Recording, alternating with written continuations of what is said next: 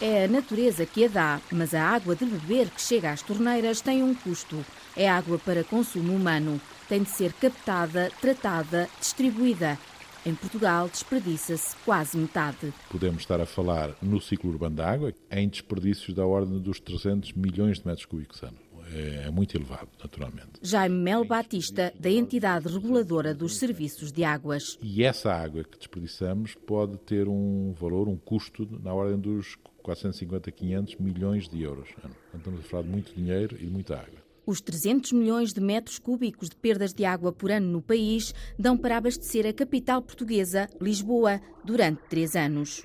Nós encontramos no país valores na ordem, em média, 40%, o que é extremamente elevado, face àquilo que nós consideramos serem os valores razoáveis de 20% no máximo. Uma redução de perdas para metade que o Programa Nacional para o Uso Eficiente da Água pretende que aconteça até 2020. Para isso, quem a distribui e quem a utiliza e consome têm de trabalhar juntos.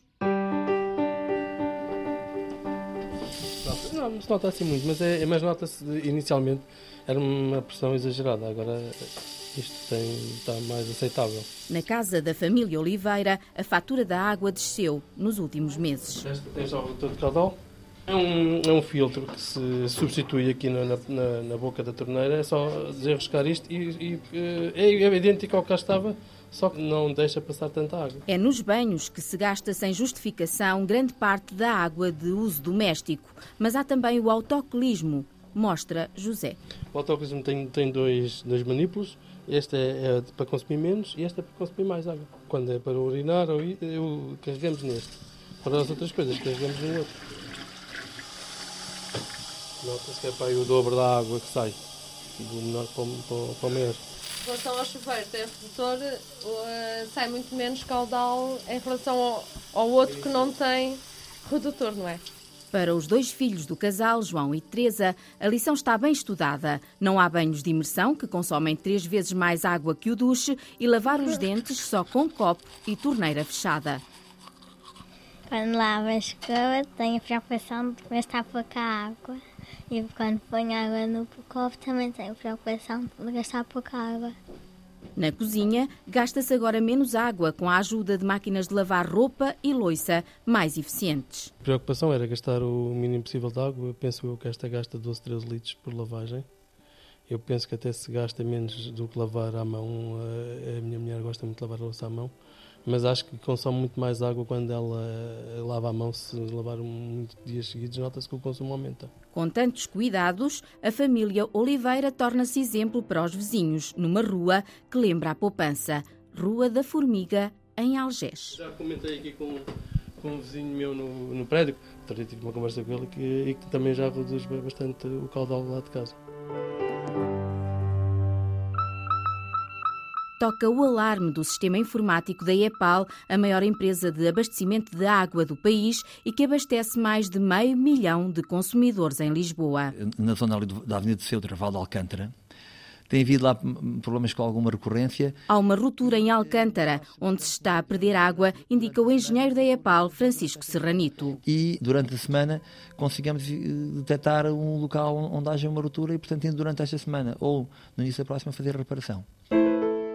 Estão enterradas no chão da cidade as DMCs, zonas de monitorização e controlo desta rede de distribuição de mais de 1.300 quilómetros de condutas que levam a água às torneiras. Ao fazer esta monitorização fina, nós conseguimos ganhar conhecimento sobre a rede, conhecimento sobre o que está a passar em cada uma dessas zonas, e estas zonas são 152, que correspondem a 98% de, de, dos clientes de, de Lisboa, e portanto sabemos exatamente o que fazer, quando fazer, onde fazer.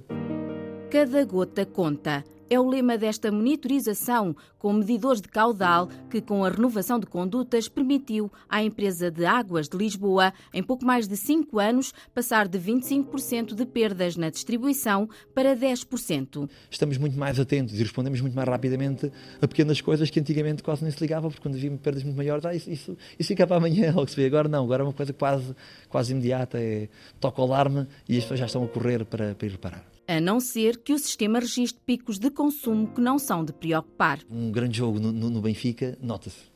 A, a VMC do Benfica tem, dispara completamente o consumo um concerto, as festas de Santo António claramente são apanhadas.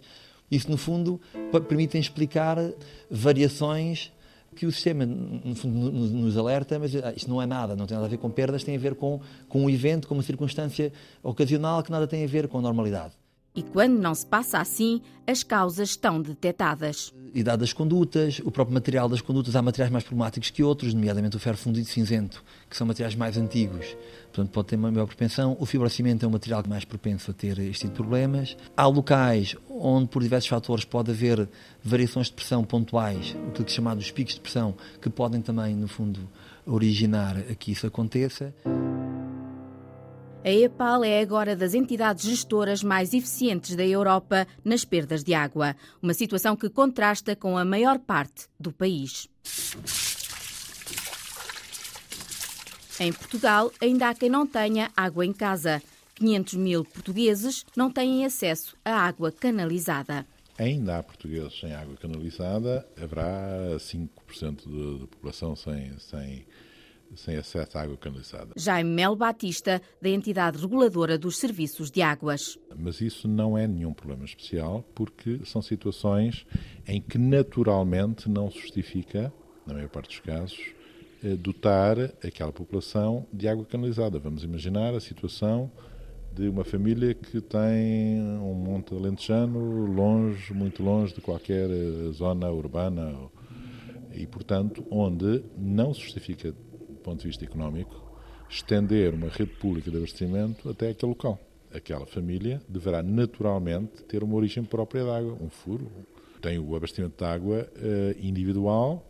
Não há nenhuma razão para nós acharmos que devemos investir uma verba imensa puxando, digamos, uma tubagem que está muito longe até essa família, porque tornaria o preço incomportável. Falta água canalizada em zonas rurais e montanhosas mais isoladas de municípios do interior norte e centro, onde se recorre a poços ou furos. A restante população portuguesa é servida quase na totalidade por água segura da torneira. 98% é um valor extremamente elevado, mesmo em termos europeus é melhor que algo que acontece em alguns países europeus, como a Itália ou mesmo a Irlanda, ainda é abaixo de outros países, como a Inglaterra, por exemplo, mas já se situa a um nível uh, de excelência, digamos assim, mesmo para os referenciais europeus, que são referenciais extraordinariamente exigentes, mais exigentes no mundo.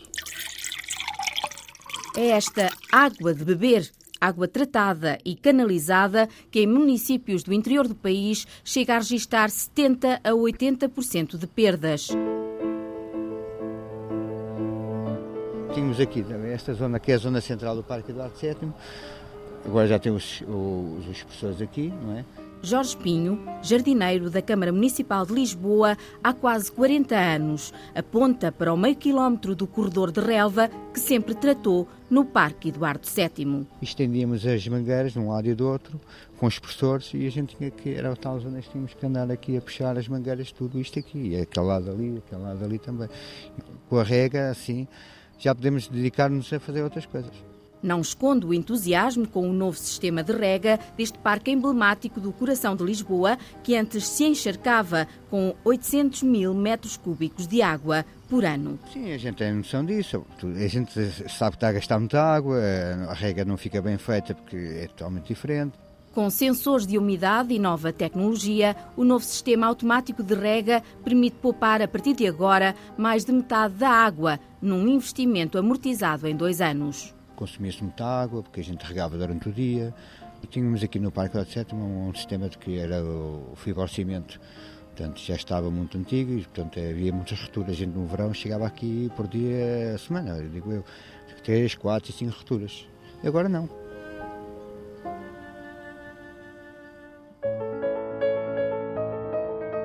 Os espaços verdes são o maior consumidor de água da Câmara de Lisboa. Duarte Mata, o arquiteto paisagista do Pelour do Ambiente, aponta para duas das razões principais: os lagos com grandes perdas e os relevados que precisam de muita água. Nós conhecemos o relevado de Belém, por exemplo, cheio de gente, tem que ser regado, senão desaparece. Agora temos muitas situações em que são relevados que acabam por ser para vista. Nós chegamos ao cúmulo de ter, não muito em Lisboa, felizmente, mas temos rotundas relevadas, isso é o máximo da aberração. rotundas onde ninguém pisa, relevadas apenas estética para estética. Isso é inadmissível do ponto de vista do consumo de água. É? Os jardins absorvem mais de metade da água que chega às torneiras da autarquia da capital do país. A seguir, gastam mais os cemitérios e a limpeza urbana. Isto apesar das pequenas reduções verificadas com a lavagem de ruas com água de tratamento de esgotos. Nós, nas lavagens de rua, até, até temos feito algumas zonas da cidade regadas com água reciclada, da etar de Chelas e, portanto, os caminhões vão fornecer-se com água tratada da ETAR e, portanto, é uma água reciclada. Os caminhões estão devidamente identificados uh, e é uma aposta que nós estamos a, a estudar uh, os custos. O caminhão vai encher, em vez de encher numa torneira normal de água potável, enche numa torneira de água reciclada. À segunda-feira a gente trazia as mangueiras, que eram aí à volta de 30, 40 mangueiras, algumas com 50 metros. O jardineiro da Câmara despede-se do trabalho de uma vida. Aponta para o novo sistema automático de rega do Parque Eduardo VII, com as mãos que durante 40 anos trataram estes jardins e lhes deram água quando tinham sede. Agora o tempo está muito mais seco, a gente nota, porque antigamente a gente fazia aquela rega do verão praticamente eh, só, uns dois, três meses e depois parava-se. Agora o tempo está muito mais seco e a rega prolonga-se por muito mais tempo. Portanto, o consumo de água é muito maior. É? Da água que chega às torneiras dos portugueses, tratada e canalizada, só 1% é mesmo para beber. A restante é usada para outros fins, banhos, lavagens ou regas. A maior parte é desperdiçada. A gente não pode gastar muita água, que ela faz muito, muita falta à gente. Né? Igual que ficamos sem água.